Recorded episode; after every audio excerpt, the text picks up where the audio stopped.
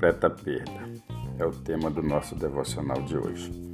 Se encontra em Filipenses, capítulo 3, versículo de número 8, diz assim o texto: Mais do que isso, compreendo que tudo é uma completa perda quando comparado à superioridade do valor do conhecimento de Jesus Cristo, meu Senhor, por quem decidi perder todos esses valores, os quais considero como esterco, a fim de ganhar a Cristo.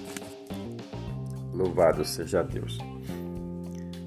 Aqui nós aprendemos com o apóstolo Paulo que as coisas que o mundo tem a nos oferecer não tem valor nenhum comparado com aquilo que Deus tem, tem reservado para nós.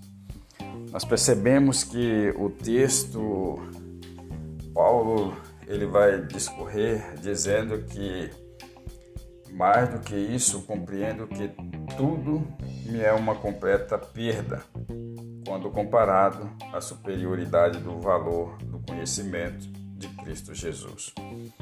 Para nós vale mais a pena conhecer sobre Jesus do que mesmo as coisas do mundo. Paulo, um homem muito sábio, cheio de conhecimento, um homem estudado, e ele aqui ele vem colocar a sua posição, porque o que para muitos poderia ser comparado perda, para ele nada mais, nada menos que ganhar.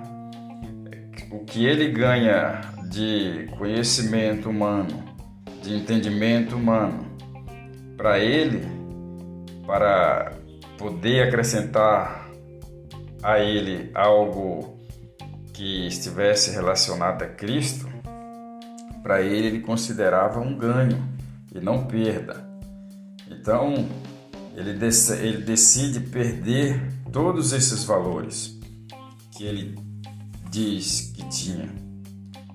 Então, ele considera isso tudo como perda, como esterco, como escória, algumas outras versões vai dizer.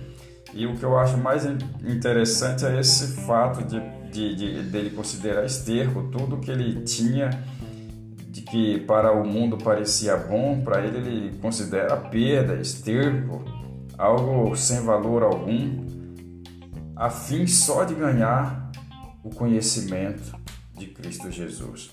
Ou seja, para ele era um grande ganho ter que perder todas essas coisas e acrescentar a Cristo Jesus. Que nós possamos aprender com o apóstolo Paulo a também perder coisas que não acrescenta algo que venha do alto, porque para nós o que mais vale é aquilo que está guardado a nos esperar, porque tudo que vem de Deus para nós com certeza é superior às coisas que o mundo tem a nos oferecer. Amém?